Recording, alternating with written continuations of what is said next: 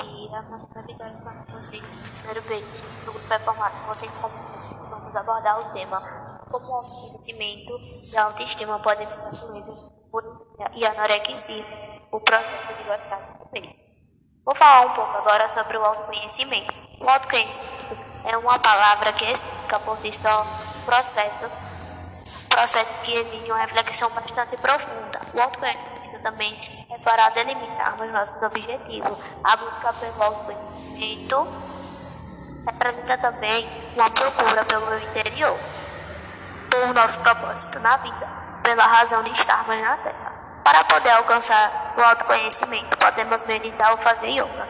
Fica a critério da pessoa. O autoconhecimento não vem fácil, mas tenho uma certeza que vale a pena cada esforço. Meu nome é Larissa Camille Ribeiro Lima, da turma 1A. Eu vou falar um pouco sobre a autoestima.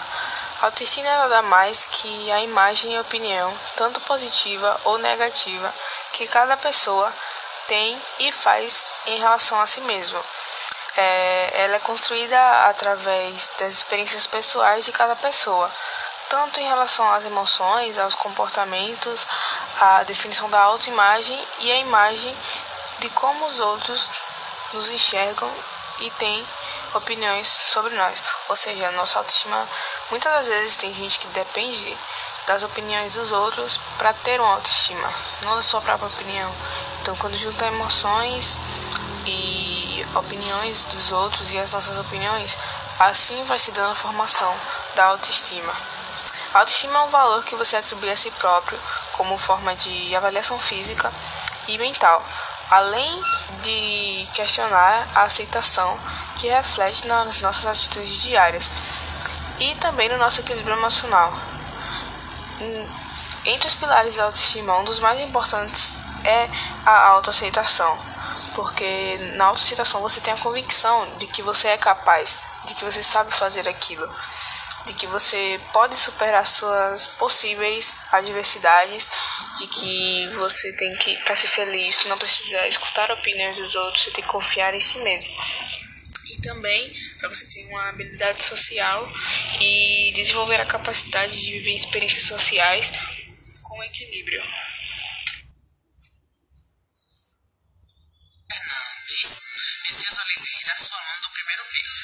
Um pouco sobre o autoconhecimento e a autoestima faz parte para evitar essas doenças. O controle emocional provocado pelo autoconhecimento pode evitar sentimentos de baixa autoestima, inequitude, frustração, ansiedade, instabilidade emocional e como também pode evitar doenças gravíssimas como a bulimia e a anorexia, atuando como importantes exercícios de bem-estar e ocasionando resoluções produtivas conscientes acerca de seus vários problemas. O verdadeiro autoconhecimento é aquele que permite à pessoa ser honesta consigo mesma e assim controlar suas emoções e ações.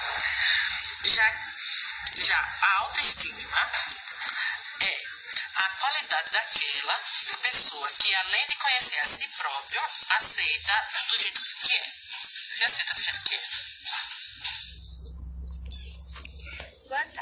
Meu nome é Priscila Soares Santana, do primeiro B, e eu vim falar um pouco sobre transtornos alimentares. Os transtornos alimentares são perturbações do comportamento alimentar, podendo levar ao emagrecimento extremo.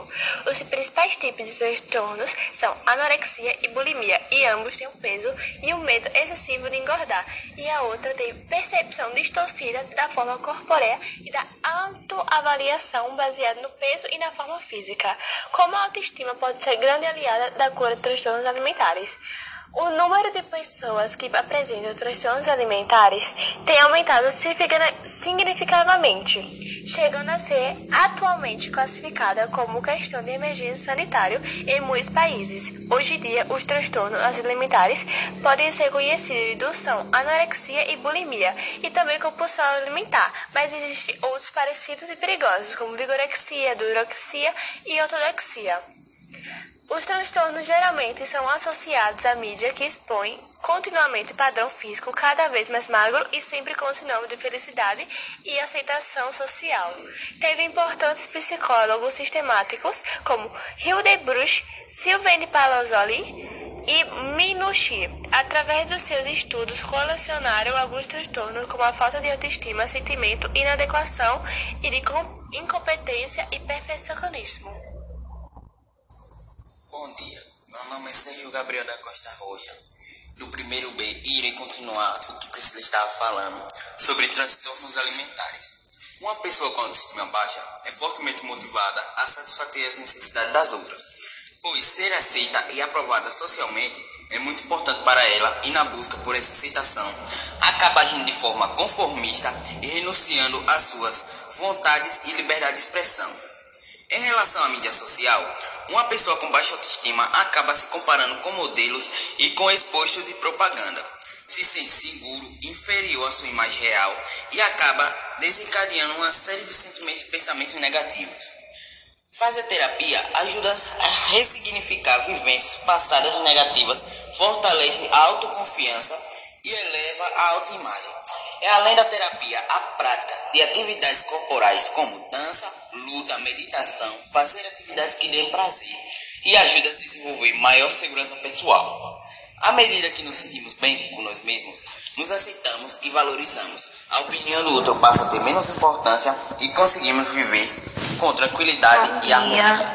Estou aqui de novo e vou falar agora sobre a bulimia.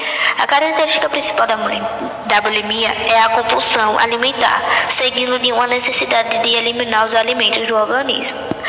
Há um descontrole sobre quanto que é ingerido e após, esse, e após essas sessões descontrolada, a pessoa força o vômito ou faz a ingestão de laxantes e diuréticos. Há também a bulimia restritiva, onde são realizados longos períodos de jejum e exército físico e exercício físico de forma excessiva. O termo bulimia remonta à antiga Grécia. A palavra derivaria do termo grego bu, buis, boi e limos, fome. Astófanes usava o termo como sinônimo de fome voraz. Durante o período medieval e moderno, tem servido para designar episódios de voracidade insaciável e mórbido, como o apetite canino, com ou sem a presença de vômitos e acompanhado de outros sintomas. O comportamento de induzir o vômito pode ser encontrado desde a antiguidade e observado como uma prática valorizada por muitos anos. Os egípcios antigos, por exemplo, vomitavam e usavam purgativos por três dias consecutivos e cada consecutivos a cada mês, em razão da crença de que todas as doenças eram provenientes da comida. Da mesma forma, Hipócrates indicava a indução do vômito como forma de prevenir doenças, recomendando o ato por dois dias consecutivos todo mês. Sobre a anorexia, é nada mais que um transtorno alimentar que causa um distúrbio que acaba afetando a maneira de como a pessoa enxerga a imagem do seu próprio corpo. Ou seja, uma pessoa que tem anorexia, que é chamada de uma pessoa anoréxica, ela vê seu corpo de maneira totalmente distorcida. Mesmo ela estando magra, ela sempre se vê acima do seu peso. É, essa, esse tipo de pessoa, ao se olhar no espelho, ela se vê de maneira totalmente diferente do que ela era antes. Na verdade, ela nunca deixou de ser aquela pessoa. Porém, pelo fato dela portar a anorexia, ela acaba se vendo de maneira diferente. É, nesse sentido, os anorexos eles se pesam com bastante frequência. Provavelmente em questão de dia, vários dias eles se pesam para ver se já engordaram, entre aspas, mais ou se diminuíram o peso. Eles também medem a quantidade de comida, eles calculam a quantidade de comida que eles vão é, ingerir, fazem dietas restritivas e exercícios em excesso.